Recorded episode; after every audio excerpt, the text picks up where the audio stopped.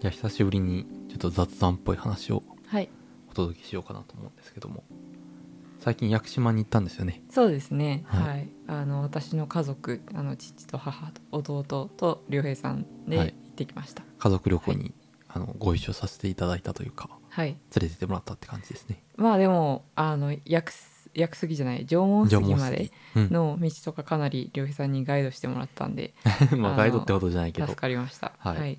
まあねみんなで登りましたねそうですね結構標高差あるよねうん、ううん、てか思ったより標高高いうんうんし、全然森林限界来ないんだなっていうああそうだねうん 感じがしたまあでも結構近いところまでは行ってるんだけどね、うんあそこからもう数百メートル登ったら森林限界の上に出て結構あの開けて構って感じだけど、ジョモスギまでで往復すると、まあ、あんまりその開けてちょっとなんだろうこう下界の景色が見渡せるみたいな感じではなかったうんですね、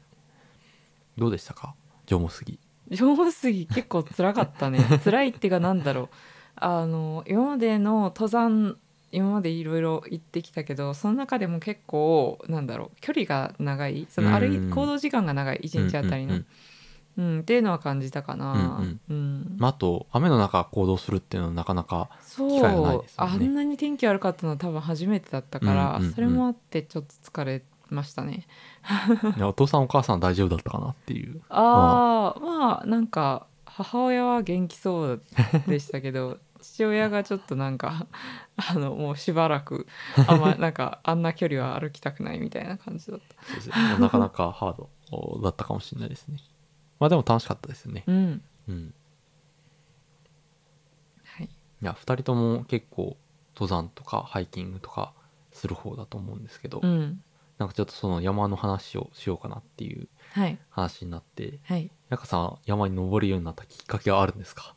えー、きっかけきっかは けなんだろうえい今の感じで登るようになったのは完全にあれだよねアイスランドがきっかけそうだでね、すねううんんまあ、というかアイスランド行こうよって言って、うんあのついてきてついてきてっていうか一緒に行くことになったってういう、ん、そう私はなんか多分そもそもテント泊をいしたことがなくて、うん泊まりの登山を要するに全くうんしたことないのに、いきなり1泊2日とかじゃなくてなんか3泊4日かなそうです、 3ね、泊4日で毎日めっちゃ歩くよね、うん全部で全長56 56キロぐらいうんうんのトレイルにこう誘われるっていうアイスランド。いやなんか雑誌に載ってたのを見つけていうんやこれはぜひ行きたいとうんうん、でイギリスに留学するらしいでイギリスからアイスランドめっちゃ近いじゃんそうなんですよそう発想ですねまあうん僕もその時点では、別に泊まりがけの登山慣れてたわけじゃなくてう1ん泊2日とかうんが限度だったんですけど、うんもうここはぜひ行ってみたい、うんまああの、まあ、僕も無茶だったかもしれないけど、うんまあそこからね1年先の予定だったんでもうそれに向けて準備をそうこう結構二ね人一緒じゃないかとうんいや龍平さんはなんか日本でもそうやってこう、うんうん登ったりとかしてたと思うんですけどあのイギリスで練習しようとした 時難しあんいまのり山ががないイギリスには山がない、うんうんそう練習したくても練練習できない、うんうんっていう問題があって。まあでも一応なんかピークディストリクトとか言ってこう丘がたくさんあるような地域とかがあって、そういうところでその靴を鳴らしたりとかうんうん、あのしたりはしてたんですけどでもねあれその後だっけクロアチア行ったのはククロロアアチチアアででももちちょょっとっとハハイイキキングンみグたいなうん、でもあそこは全然なんか山みたいな感じではない、普通の道だから、なるほどうん山道ではなかったなるほどね。僕は、そうですね、なんかアイスランドに誘う前、まあそれは多分3、4年前ぐらいかな。うんあだけど、その時点で、まあ結構、その登山に、こう、ハマりかけていたんですけど、うんその一番最初のきっかけは、確か実は、あの、縄文杉だったんですね。おお、なので、今回、あの、久しぶりに、まあ多分10年ぶりぐらいじゃないかな。 2回目の縄文うん、杉、 2回目の縄文杉に行きました、はい、まあ、なんかあの縄文杉最初に行った時はまあなんかなんだろうななんかちょっと流行ってたです ね縄文杉が、うん縄文杉が、うん、確かになんか流行ってた期時期あったようねんうんうん多分なんかあーなんでなんだろうななんかでもなんかその時期結構行ってる人ががいたりその人気の旅行先で、うんうんまあ、なんか海外とかあの一人旅する一環でちょっと島行ってみたいなみたいな時にうんこう自然にこ構上がったんですね。で、友達と行こうかってとか話してたこともあったんですけど、まあ結果的には一人で行って、えそうだったの現地そうそう、現地のツアーに参加して、そうだったそうそのうそう、へえでした。はい。で、その時になんか、ジョンスギもっと簡単だと思ってたっていう、まあ多分同じ、こう、ミスなんだろう、誤そうい解やがなあっんかみて ん。な言ってるからそもう っそうそうとそう簡単だと思ってたうんんですよねもっとマイナーな山をたくさん登ってきたと思ってたから、えみたいな、うんね、意外と大変。てか体力的に結構そ大う変。そうそうこんな大変なのにみんなめっちゃ来るのなんでみた いなそうですね。いやー、なんか、普通に雨で、かつオフシーズン、まあ、あのーゴールデンウィーク後の5月、6月って、まあ、そんなに、その、屋久島的にはシーズンじゃないみたいなんですけど、それでも結構、ねね、バスいっぱいだだったし、人いたし、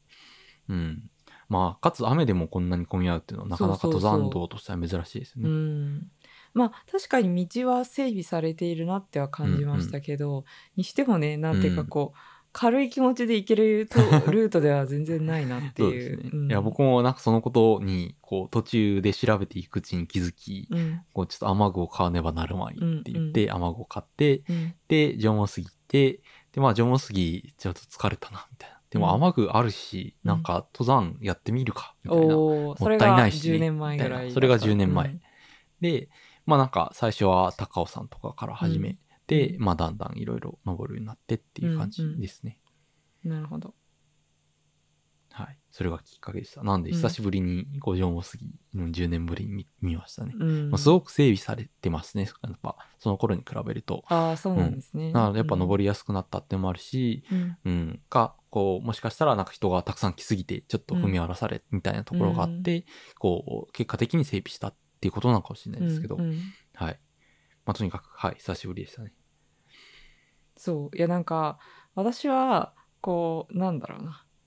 こう我々あんまりその付き合う時は、うんこう明確にはいなんだろう、どっちかがどっちかを口説くみたいな感じではなかったじゃないですかもともと友達うんだったのもあって、なんだろうなんでなんでこんな話をしてるかってい うとその我々付き合うところでは口説かれるみたいなか経験をうんしてないと思うんですけど、あの山に関して はこう明確にこうちょっとずついいところが見えるようにこう、なんだろう夜景の見えるレストランに連れて行くみたいうんなアナロジーが、こう登山に私を誘う時はあった気がする、なるほどね。うんそう、なんかそうなんですか登山の魅なんか力が伝わるような場所を選んうんでそんうなん戦略的にやってなかったかもしれないけうど、んうんなんか自然となんかいや、でもなんかい、いきなり3泊4日に誘うのは、もうなんか初日からプロポーズみたいな感じで、あまりよくいいパターンじゃないと思うんまであすけど確かに確むかにしそろれ はそれはそうなんだけど、なんか日本に帰ってきてから他の山に登るうんうんのうんに関してはもうちょまっあと確なかんにかね。うんあの、いい感じだった気がする。うんなんか、ちょっと確かに、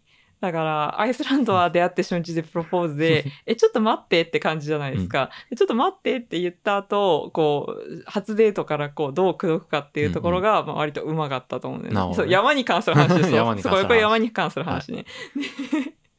えっと、えーそでのも日本に最初に初めてってどれ初だっめて行っけた山が、枯あ沢れかだ、枯沢。う。そう。で、それがすっごいよくてうん、うんでもう感激しうんうてん山いいみたいな、あの、紅葉の時期のね。たとこありますね。うん枯れ沢そう紅葉の時期の枯れ沢で、まあ、なんかどこがやっぱり初心者にとって大事かっていうと、うんある程度の標高までまずこうバスなりなんなりで行けて、うんうん森林限界が近いっていうのが一つ。うんうんで、まあ、紅葉みたいにこう頂上に立たなくても綺麗っうん。っていうの、がある。うんそうですね。であとはそのなんだろう行動時間が最初いきなり長くない、うんうん。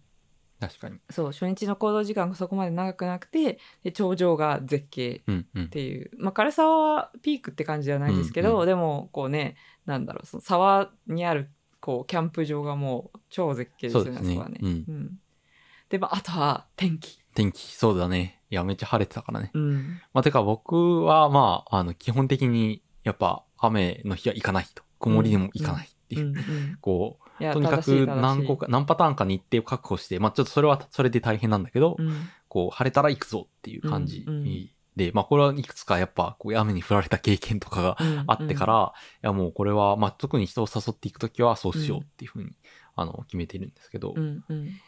でそうなんかそうやってなんだろう登山でやっぱり楽しくないことっっていうのは、やっぱり天気が悪い、うんまあ、危ないっていうのもあるしね、うんうん要するにとにかくできるだけ安全でその天気が良くてこうなんだろう山っていいなって気持ちになるように、うんうん多分結構ね考えまあてくれてたんでしょうね。うんうんうんなんかアイスランドだけで終わっちゃったら、うこんう、もったいないし。あそう、だからアイスランドのためにこう本格的な靴とか、うんうんあのリュックとかはそのために買ったんですけど、うんうんなんかその時はもうなんかあやっぱ大変だったなっていう感 じ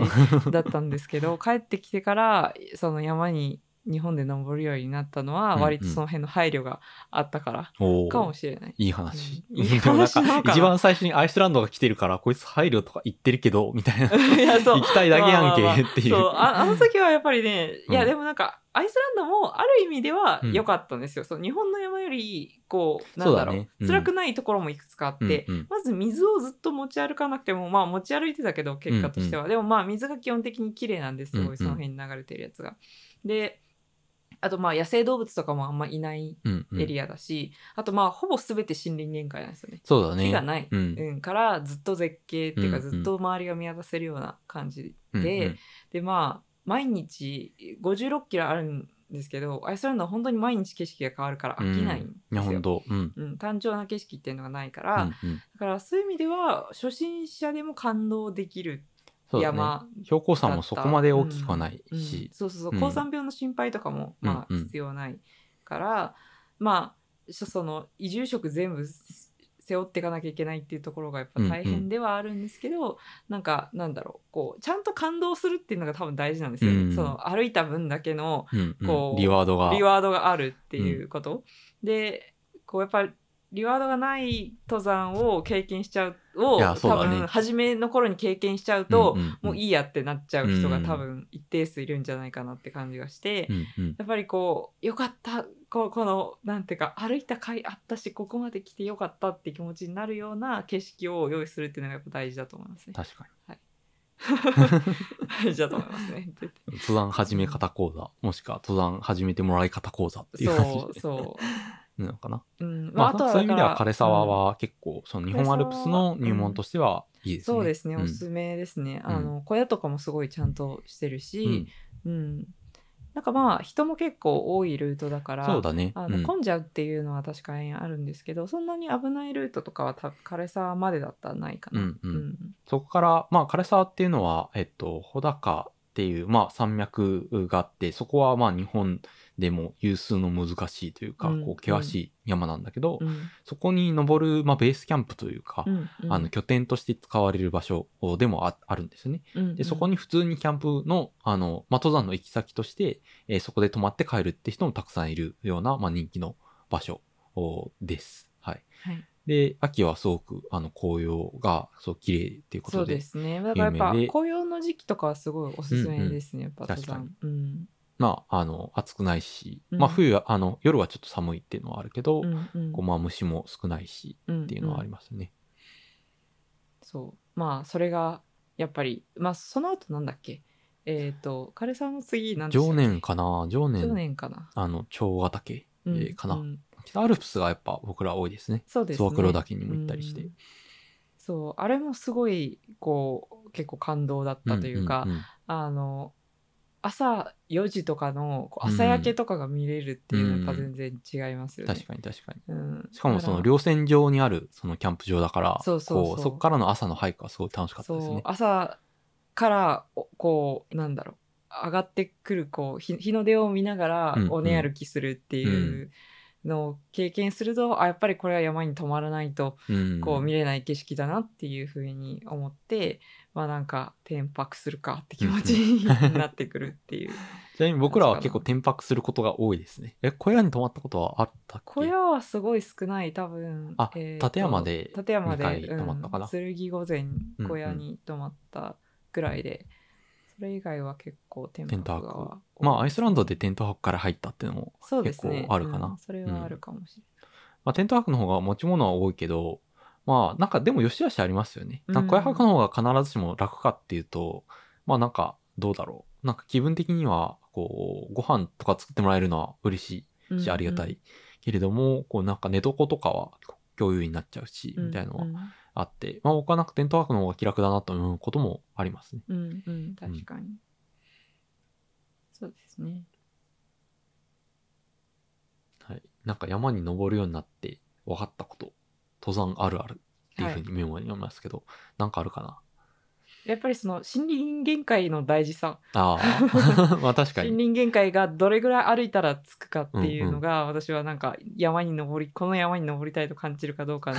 すごい分水嶺な気なるがすほどね。る、うんそう、登山口からどのくらい登ったら、こうう、ん景色や外見えるようになるかってそいううのがね。そうそう、うん、うん。なんか標高よりもその木あるかないかで結構その、まあ風とかあの天気とかへの備えっていう意味でも違う。そうですね、うんこう、なんだろう、達成感だったり、うん眺めだったりっていう意味でも違うし、うんうん結構それは大事ですよね。うん、そうですねやっぱ高山植物とかは、うんその普段見れない景色が見れるっていう意味で、うんうんなんだろう森林限界っていう概念が私の中でうんこう全く多分山を登り始めるまでゼロだった、うんうんうんなんかそこを気にしたこと名前は聞いたことあるけど、うんうん別に木があるとところの一番上がどこ何メートルだろうがあんま気にしてなかったんですけど、 うん山登るようになったらやっぱ気になりますね。うんちなみに森林限界っていうのは、こうある高度を超えると、こう木がこう生えにくくなるみたいな高度があるんですねう。んうんで、それはなんか全国各地で一定かっていうと、そんなことは実はなくて、うんうんあの、まあ、地球上のここの大陸、このエリアだと低いとか高いとかある。まうんうん多分なんか島とかだと結構低いんですよね。なんか伊豆あたりだともう400、500メートルぐらいで全然森林限界だったり、うんうんあの、するし、それ土壌にもよるらしいんですけど、うんうん僕らがよく行く日本アルプスうんの、あの、中では、まあ、2000メートルから2500メートルぐらいうんうんかな、あが森林限界です。つまりそれより上に行くと、まあ、なんかだんだんこう、まあ、こっからパキッと分かれてるって感じじゃないんですけど、うんうんだんだん減ってきて、うんこう、なんだろう、すごく背の低い、あの、木だけしかなくなりますよね。ハイマツとか、、あの、クマザサとか、そういう植物だけに、まあ、どんどん植生が変わっていって、うんうんはいはいまあ、最終的にはこう岩だけというか、木が全くない、あの山に、あの、のエリアに着くと、そういう感じになってます。まあ、それ以上高いと、まあ、寒すぎて、うんもしくは雪が多すぎたり、空気が薄すぎて、こう木が生えられないという限界がある。で、そこに着くとなんで、こう、違うかっていうと、やっぱ、遮るものがないんで、うんこう、まず景色が、こう、なんだろう、遠くを見渡せるようになる。うんうん景色が良くなる。っていうのもあるし、まあ、同時に、こう、まあ、日が直接当たるようになるったりとか、あと風がやっぱ強くなるうんっていうのもあるし、雨だったら逃げる場所がなくなるっていうのもあるんで、確かにまあ、あの、だんだんその、まあちょっと山っぽい、まあ山っぽくなっていくっていう確ことかにですね。はい。なのでリスクもちょっと高まるけれども、まあ、あの、眺めが圧倒的に良くなるうんうんので、まあちょっとそこからご褒美タイムみたいな感じうんうんうんになりますよね。はい。そこまで登ってきて、あ、良かったなって思う瞬間。うんうん確かにうん。そうなんかそれで言うとやっぱり植生をすごい気にするようになりますよね、山に登るようになるとなんかこう普段見ないタイプの植物とかも見るようになるし、うんうんううんなんかこ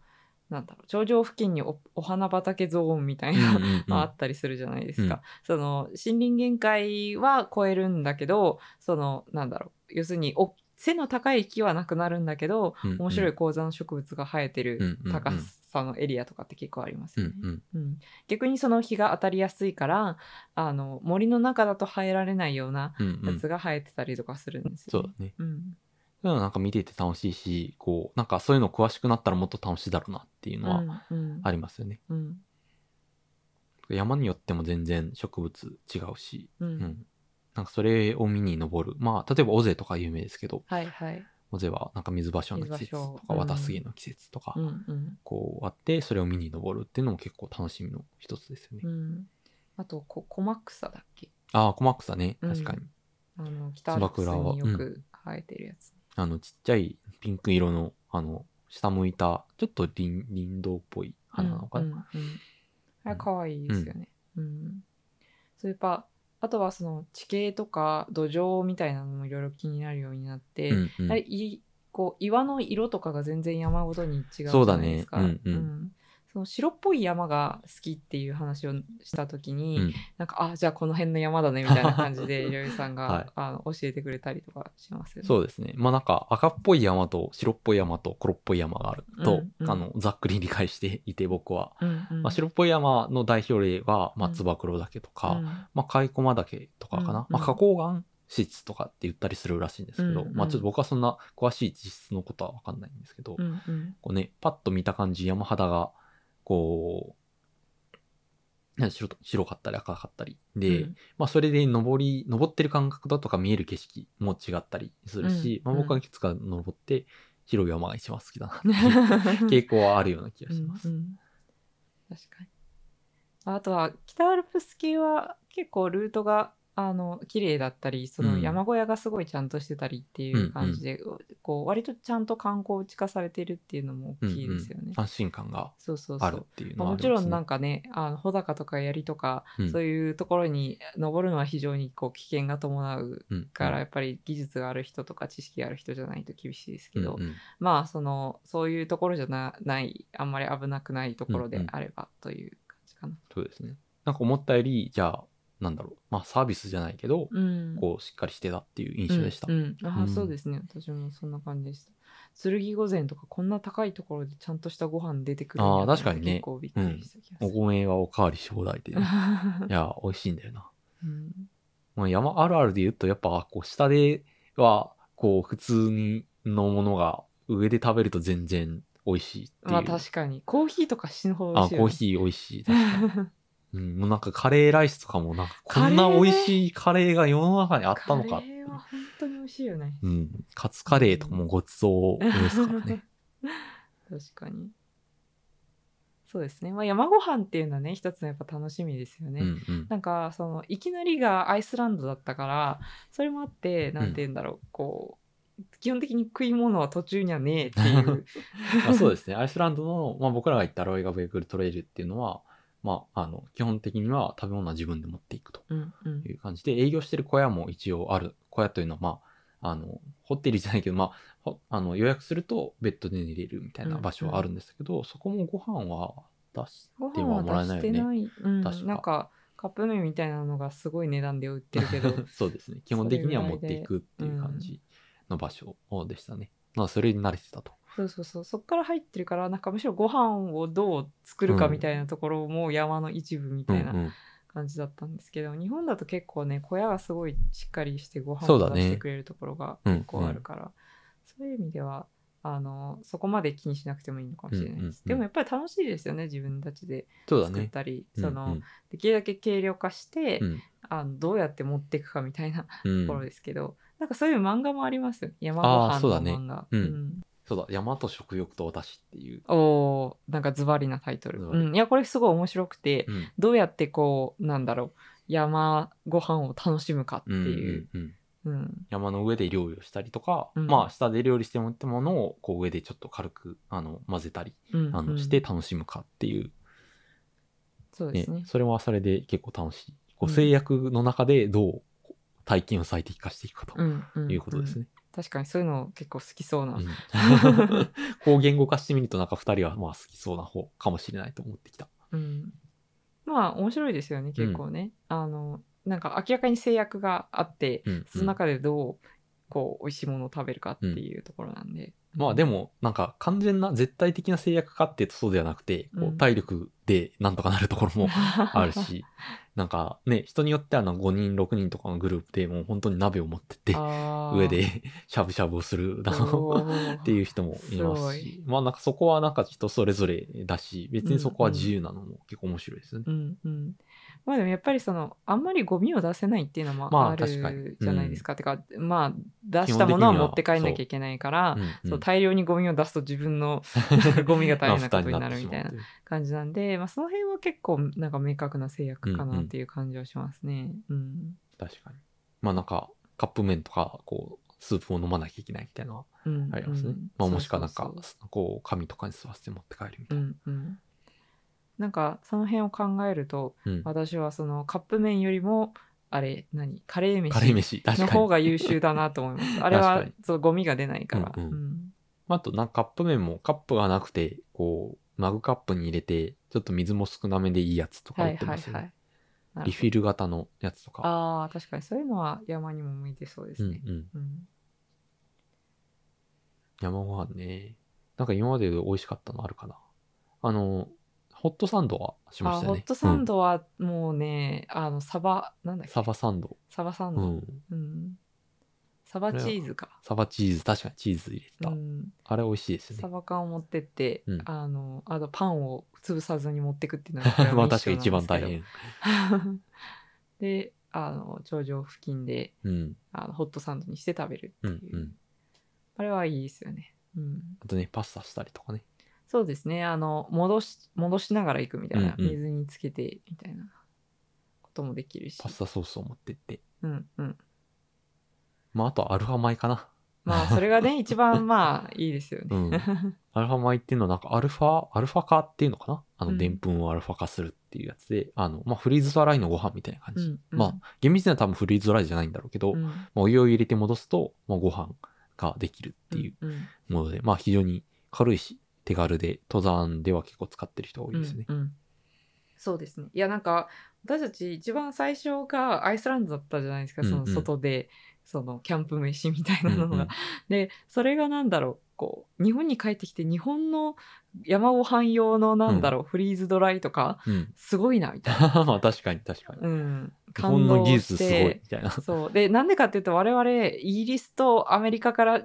来ちゃってるから、うんそうルエさんも日本から直接来たわけじゃなくて、うんアメリカに入国した後来ちゃってるから、そうですね日。本から持ってこれるものがこうか数が限られてたんですよね、うん数とか量が。アメリカでこう税関で止められるから、こうう肉系のものはダメだったっっていうのもあって、そうそこう持ってこれるこうフリーズドライのものが限られてたう,、うんあ、っていうのもありますね。そう私はその時そんなに知識もなかったのに、うんイギリスでなんかなん だろう山ご飯を調達しするっていうミッションがあってでこうアマゾンでなんか適当なやつを買って持って、うん意外と美味しかったんですそようね。そう、意外と美味しかったよね。でもやっぱりその重さとかうんうんいろいろ考えるとやっぱ結構重いやつが多かそっうただね。レトルト系の。うんレトルトっていう感じだったから、いやなんか美味しかったし本当に持ってってよかったんですけど、うんうんなんかでもこれは食えんなみたいなのあったよねなんだっけ なんだっプけディンプディングみたいプなディング、なんか確かに。なんかマシュマロチョコプディングみたいな。うんなんかあったよ ねそう、まあいや食べこれたはけなんか全体的にイギリス飯クオリティだったんですけ どまあでもなんか面白いし美味しかったね ど、そうでだかすら日ね。本に帰ってくるとやっぱその美味しいなんだ ろうそういうとこまで美味しいみたいな山ご飯も美味しいしその山小屋でもちゃんとした美味しいご飯が食べられるし、その持ってくものフリとーズしてドライとかのもフリーズドライとかそのなんだろう持ってきやすいっていうのもありますよね、うんうん今ね確かに。まあ飛行機乗んなきゃいけなかったからね、うんアイスランドはどうしてもそうですね。うんまあ、フリーズドライは、あの、皆さんご存知、アマノフーズのものが結構おすすめというか、うんうん登山でアもマノ結フ構。ーズってどうなんだろうみんな結構食べるのかなしてるのかなでもなんか最近そのお味噌汁とかだったら結構スーパーでもう売るようになってきたし、ああ、そっかそっか。う。うんん。いや、私は、あの、多分イギリス行くまでアマノフーズの存在を知らなくて、あの、イギリス留学中に、りょうやさんがアマノクフーズのこう味噌汁を大量に送ってく れて、うまいってなって、うん、確かに。もうなんかそればっか食べてた。なんか具が美味しいんだよね。 具が大きくて。ううん。ん、そうそうそう。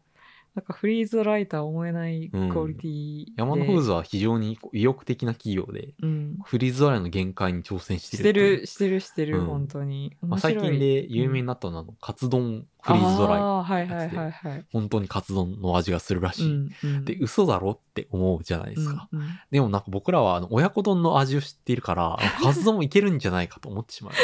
ちそょうっと興味あるな。あの親子丼のフリーズドライをそのアイスランドに持ってって食べた時にう、んうまういっんてかなんって、マジで二人とも泣けるぐらい感動しましたよ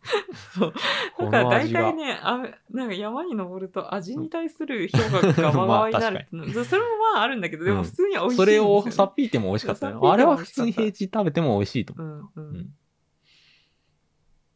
ういや懐かしい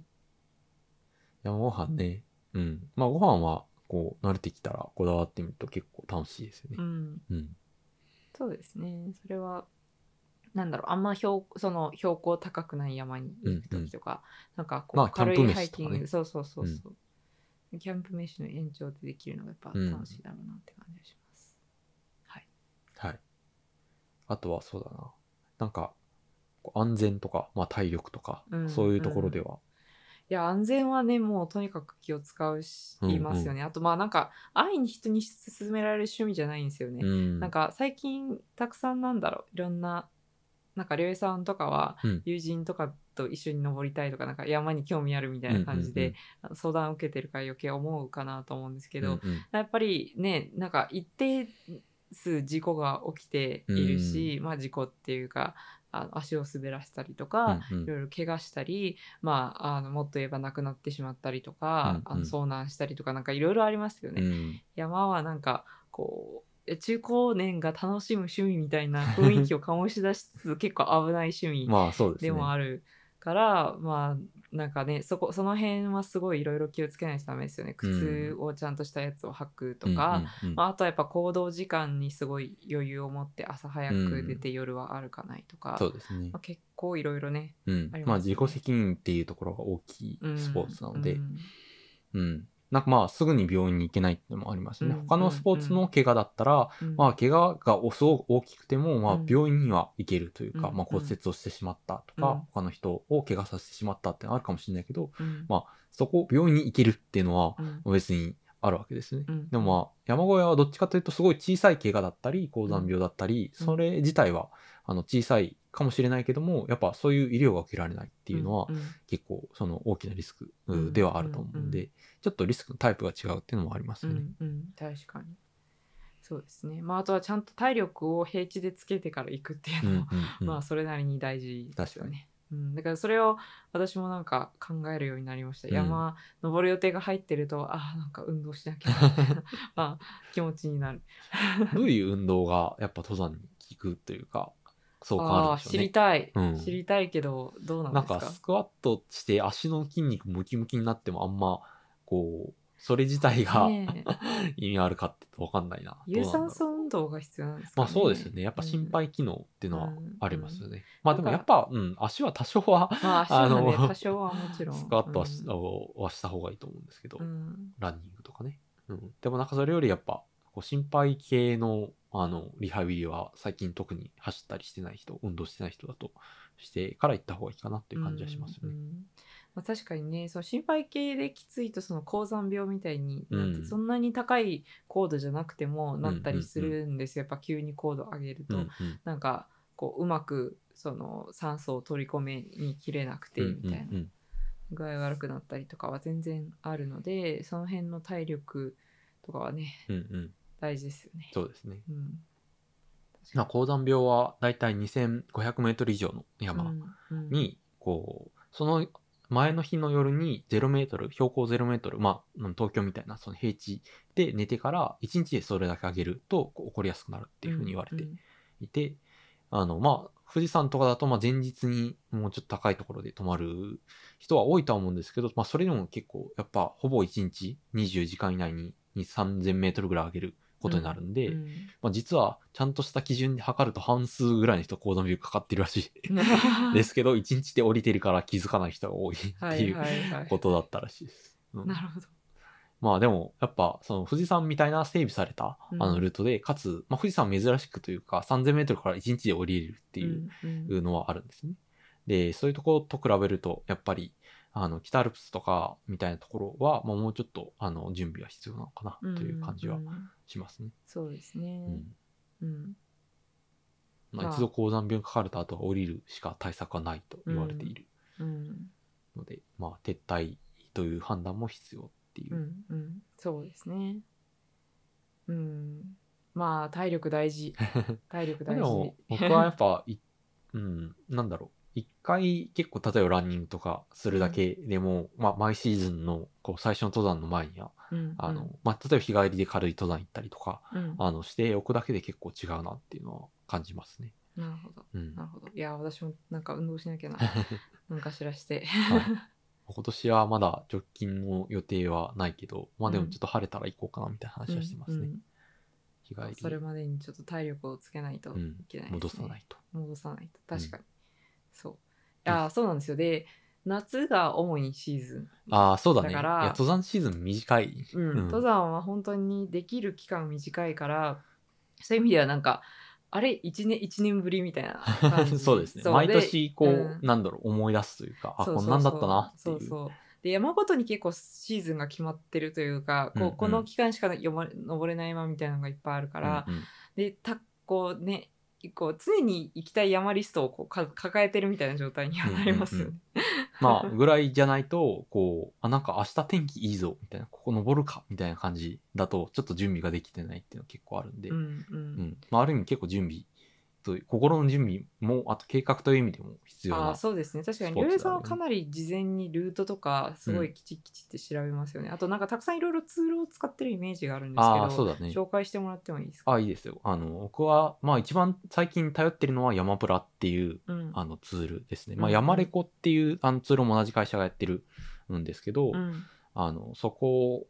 のツールは、えっ、と、まあ無料でも使えるんですけど、こう、登山地図、そのルートの中に、こうんこからここまで何時間、ここまここからここまで何十分とかって、時間書き込まれている登山地図、登山用の地図があるんですけど、それを使って、何時にここを出て、何時にここに着いて、何時にここに着いて、ここでご飯を食べてっていう計画を、そのマップ上ですることができるうんうんうんっていうことですね。例えば6時にこの登山口に出て、うんで、ここで休憩をして、すると、ここで、このペースだと、ここの、あの、ば山頂に何時に着くはずだ。うんうんで、帰ってくるまでには何時間の余裕がある。みたいなことをこう計画できるとうんうんいうツールです。まあ、これは非常に使いやすいし、あの、おすすめでうす。んうんはい。まあ、あの、日帰りの、なんか、高尾山とかそういう有名なルートだと必要はないと思うんですけど、まああんまりそのガイドブック通りじゃない、あの山、あの、なんだろう、こうこことここを一緒に行こうみたいなことをするには、まあ非常に便利。うんもう最近はこれはなしでは、 あの、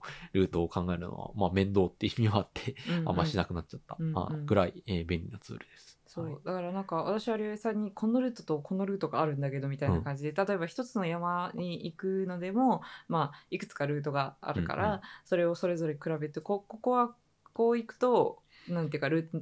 こう行動時間はちょっと伸びちゃうんだけどその代わり荷物が置けて、うんうんあのいいいよとか、うんうんなんかそういうのをいろいろ見せそてうくですれたねりします。計画をして。まあなんかそういうのがあると、なんだろう。例えば、何かトラブルがあった時には、この中間地点で引き返そうとか降りようとかっていう心構えもできるので、うんうんうん、まあなんか準備をしておくことに越したことはなくて、結構この山プラを使うと、あの、計画しやすくなるんで、うん非常におすすめですね。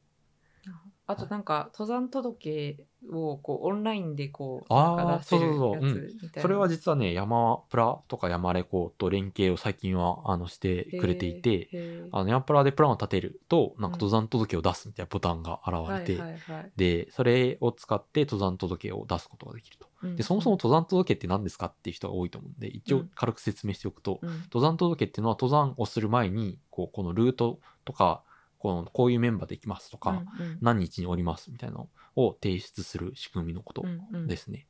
でこれはまあなんか実際これが役に立ったケースっていうのは僕らはないと思うんですね。うんうんそう遭難したことはないからうんうんであってあの遭難すると何が起こるかっていうと、まあ、家族が帰ってこないなって心配するわけですね。でも登山届がないとどのルートに行ったのかとか確かに探せないどういう、そうそう、探せなでいす。あの、どういう、例えば、実は、みふなんだろう、2泊3日もあるかもなと思って1泊2日で行くよって家族に伝えてる場合とかだうと、ん実は安全っていうパターンもあるわけですね。うんう計ん画通り2泊3日にしましたってパターンもあるけど、うん1泊2日のつもりだったのに2泊経って、に3日経っても降りてこないってねなったら、うんうんやっぱ相談、あの、相談してるかもしれないからうん探さなきゃってなります。で、そういうのを判断するのに、まあ家族とか、うん警察だとか、こううん捜索の手伝いをしてくれる人たちが、うんこう参考にするための、えー重要な届けが登山届。うんですまあ、なので、まあ、特に一泊以上の、あの、登山をする人は絶対に出してくださいっていううんことですね。まああの、もしご存知ない方がいたら。うんうんはい。そうっていういものやあとなんか私にそれが届くようになってるああ、そうですね。うん。んなんか最近、その、使ったやつは、えっと、その家族とか緊急連絡先に指定したアドレスに、うんこう下山したら下山したボタンっていうのをう押んすと、うんうんこう、メールが届いたりとか、うんうんこう逆に多分それまでに下山の連絡がない場合にはうちょんっとリマインドをしてくれたりする機能があったりとかして、こうまあなんか安全にこう安心して登山ができるような仕組みっていうのがこう整,、あの整ってきてるっていう感じがしますうんいねや。それすごいいいなと思います、うんうんやっぱりなんかなんだろうまあ緊急連絡先みたいになってる人にとってもいつになってなれば危ないと思って連絡すべきなのかってちょっと分かんないし、確かに確かなにんか感覚としてその辺をこうリマインドしてくれたり何時に降り,、ま、降りたら降りた瞬間教えてくれるみたいなのうんうんうもんいいですし、いいですよね。だはいからないまあ登山統計ねまあ登山統計なしでもまあ普通にその降りたらあの誰かに連絡するっていうのはあうん大事だと思います、うんはうい、んあとはまあ降りたら連絡するよって事前に言っておくことで、はい、あのそれは確かに非常に大事です確かに。まあもしその登山にあの例えば夫婦であの片方が行くとかだったら、うんあのその片方に連絡しておくのがいいと思いますし、まあそういう人がいなければ、まあ、あの両親とかうん、うんあの親戚とかうん誰でもいいのであのそういうあの連絡先をあの持っておくことが、まあ、登山では大事かなとうん思います、まあ自分のことだけじゃないでね、はいはい。確かに。いやー、 山。いやまああとはツールで言うと他に何かあるかあ、でもなんか山はやっぱツールが一番楽しいみたいな。いろあんーなそのその買ったり道具確かにギギ確アかにとかが楽しいみたいなのあうんる。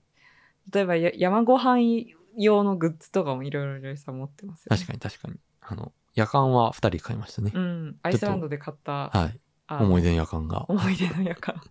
あの軽くてあと、まあ、少ないこうガスでもこうお湯を沸かせるという噂の夜間ですね、あの、まあ背が低くて、うん、その、なんだろう。収納しやすい火そうそうそう。あとな、なんだろう、火の周りがこう良くなるようになんかついてますよね。うんうこういうんうんなんかこう熱を吸収するこうなみなみの板みたいについてて、うんうんこう比較はしたことないんでわかんないですけど、うんでも結構早く湧くような気はする。うんそういうまあなんか純粋にちょっとテンシションが上がるという ョンそう山用っていうことでテンションが上がるってのはあるかも、確かに。あとは何かなまあなんかチタンみたいなものでできたあの軽いマグカップとかうはんうん使ってますね、うん確かにそういうそういうねし山用の食器っていうのは結構便利ですね、うんその山ご飯に関ね連して。まあ必須ではないけど、うんなんかこうあるとテンションが上がるみたいなのはいくつかありますね、まああと普通に服装とかあとうんこう寝確か袋にシュラフとかテントとかうはんうん沼じゃないで すか。 まあ確かになんか、それをこういろいろこう試してるうちに、なんだろう、まだ登山に行く予定もないのに買ってるっていう人もいるらしいですね。まあ楽しいですよねそうのんスペック調べて買うのがね。うんうん。あのなんだろうやっぱり結構いろんなスペックのものが売ってるじゃないですか、そのこうウィンドブレーカーとかレインウェアに関しても、それでこう値段とこうバランスを取りながら、どのこういいスペックのやつをこうどうやって買うかみたいな、うんね、これはなんか山じゃな、だけじゃなくて街でも使えるとかいろいろ考えながらね。確かに確かにそういうのもありますね。ちなみに山の服装は、こう平地の街の服装とどう違うんですかえやっぱ機能性が高いっていうところが一番じゃないですか。なんか機そう能性って、こうう、んまあでも結構街でもさ、そのブランドによってはさ、この機能性も兼ね備えたとかって言ってるけど、うんうんなんか機能性って何なんでしょうね。あーえ山の場合言ってか、まあ、運動スポーツ系全般に言えることですけど、うんあのなんだろう体温を奪われないようにしながらでも汗はかくっていう状況がまあうんうん多いわけですよね。うんだから汗は逃がすけどこうなんだろう例えば雨から守ってくれるみたいな、うんうんうんそういうところが必要うん。なのかな。まあなんか速乾性とかもあるし、あと防風性とかもうん言われますよね。うんえーまあなんか基本的にはその2つはあんまり両立しないというか、うんうんこう乾きやすいものっていうのは風も通しやすいっていうのがほとんどなんだけど、こう登山用のグッズとかはなんかうまくそれをこう両立をしていたりとか、あとはなんか中に着るものは速乾性があるけど防風性がないもの、その上にこうウィンドブレーカーみたいな防水、うんうんあの防風性のあるものを着たりとか、うんうんそういう組み合わせでいろいろ対処できるようにこうなっているものもありますよね。うんうんまあ基本的に山は調節できるってことが一番大事で、うん。確か寒くなったり暑くなったり常にするものなので、あの基本的にそこをうまく調整できるような服をに。うんこう、うんなんていうかしかもこうできるだけ少ない容量でっていうところの制約もあるから、そこはまあ面白いところかもしれないし、やっぱりなんか山の上って単に単純にテンション上がりますよね、うんなんかね 確かに。色もカラフルだし、うん、ね、なんかかっこいいというかなんかまあ、街では派手に見えるけど、実は山だとちょうどいいっていう、うんうんこう、なんかま、なんか完全なオレンジ、蛍光オレンジみたいな、うんこう、ジャケットみたいなのも、 もうまあ僕はあのそれ着てるんです けどう街で見るといやちょっとこれ派手じゃないって思うものでも、うん意外と山だとねこう馴染んだりしますよんね、うんむしろな暗い黒い服装とかはあんまりこう見つけにくいから良くないとかって言われますもんね。うう確かに、まあ、それもあるし山でその緑をバックに写真を撮った時に、なんか映えるうんウうんェアのうん方が個人的にはいいなっ確かにて思います。テンションの上がりも大事とうんいうことですね。うん山あるあるですごい思い出したのは、なんかすごい毎回やって、いや今回もやっちゃったなって、なんかこの前谷川岳に行った時に思ったんですけど、登山口で結構寒いんですよね。うんうん1500メートルぐらいで、うんうんかつなんかこう車とかバスとかに乗乗って、こう降りてすぐのところで、すごい寒ってなって、、そう。で、いろいろ着込んで、うんさあ歩き始めるぞって言って、歩き始めて10分で暑いわってなって、 そう脱そうそうぐそうっていう 一瞬でね、わかもるう何度、何度。度繰り返せば人は学ぶんだっていうぐらい同じこうミスを繰り返してるんですけど 確かに、まあ別に脱げばいいだけなんでね、うんこうミスというほどではないかもしれないけどう。んうん、でまあもあるあるですよね。毎回やっちゃう毎回やっちゃうすごいわね。いやなんかあとあるある個人的なあるあるは私は結構なんだろうこうそれなりのスピードでうん登ってうん休憩したいタイプなんですうけど、ん。おじいちゃんおばあちゃんってうんうんゆっくりだけどずーっと歩く人結構多くうないですか、ん。まあ、特に確か山慣れてるおうんじいちゃんおばあちゃん。うんうん本当にね、なんか休憩しないんだよな、おじいちゃんおばあちゃん。なんか見て、見たことないかもしれない。いやいそんなこやとはないんだけ休憩どし。てるおじいちゃんおばあちゃんもいると思うけど、うん私たちが多分どっちかというそとうそうスピードはあるけど休憩しがちそうそうなそタイうプ。なんだまあ若い人人というか、まあ登山慣れてない人にあるあるなのかもしれないけど、僕も結構そういうタイプではあると思ういん多分ま慣すれ。てる人ほどこうゆっくりだけど止まらずにずっとうんうんいけるみたいな感じな気がする、まあ、特に上りとかは私はなんかすごいはっは言いながらこうう おーって登って、うこんこでふーってふなってこうなんか食べながらそう休憩したりとかしたいタイプなの、うん。で、そこで、こう、おじいちゃんおばあちゃんとか頑張って、こう、抜かすわけですね。俺は若いからっつって、こう、足は足って乗って、もうおじいちゃんおばあちゃんも、こう、抜かさせてくれるわけですよ。どうぞ優っつしってい。優しい優しい。でも僕らはすぐバテるから、そうそうでそう5分とか10分とか休憩してると、おじいちゃんおばあちゃん抜抜かれるわけですそうね。そうそう無限に抜かれるんだよねそう。なんか同じ人たちになんか3、4回抜かれたなみたいな のは結構よくある。うんあ。るあるあるすごいあるあるかもしれない、それはう。ん、でもなんかそう多分本来バテづらいんだと思うんだよねてこうペースを一定にしたうん方が、うんうん。いや、そうなんだと思います。し、うんまあ結果的に早かったりもしますよね、その方がね。うん。なんかでも私はなんか休憩タイムが好きなんだよねなんて言ったらいいんだろう,、うんうんうんこう一回止まってちょっと景色を見ながら、ふうつってみたねいな、まあまあ、景色が見れればいいんです けど。ないところもありますけどね。そうですねそんな感じかなうん。いや、まあ、あるあるね。はい。まあ、なんか、登山、これから始めたいという人に参考になるのかわからないですけど。 まあ今年は山に行きたいねっていう話をまあしていたので、そうですねそ。の山に行きたさのこう気持ちをはなとりあえず今話してうんあれしてました、あ、はいそうだあのこれ話そうと思ったんですけどあのこうだから山を登り始めて3まあ結構割と定期的に登るようになって3年4年、うんうこれん。もっと経ってるか4年ぐらいかな。うん、4年ぐらい経ってるんですけど、この前初めてその登山動画って面白いなって思いました。うんうんうん。登山の、なんか、レポートをしてくれたり、あの、ルートの解説をしてくれたりすうんうるん動画って結構ありまそうすよ多ね。分なんか流行り始めているというか、うんうん YouTuber での人であの割といるうんうんだん。なっていう感じがして、まあ、景色もいいしあなんかこういうイメージなんだみたいなうん。感じで、こうイメトレできるから割と楽しいかなっていう感じがします。そうですね。なんかこう、本当に、まあ、プロみたいな装備で難しいルートに登ってる動画もあるし、なんか川見りで行ってるみたいな、ここは疲れたとか、ここは、こう、退屈だったとか、ここは楽しかったとか、うんそういうのも、なんか心構えができてると、こう、なんだろう、ルートを決めたり、あの、するにも便利だったりするし、うんうんうんそれは非常にいいですよね。うんまあ、人によってはなんか見すぎるとちょっとネタバレじゃないけど、あー確かに、ね、ってのはあるかもしれないですけどねそれはあるかもしれない人によってはうんそうかも私なんかやっぱアイスランド感動したのは、うんもう全く知識がなかったからっていうのもあったあんま気がすりる動画もたくさん上がってるルートじゃないしね。ううんん。うんだ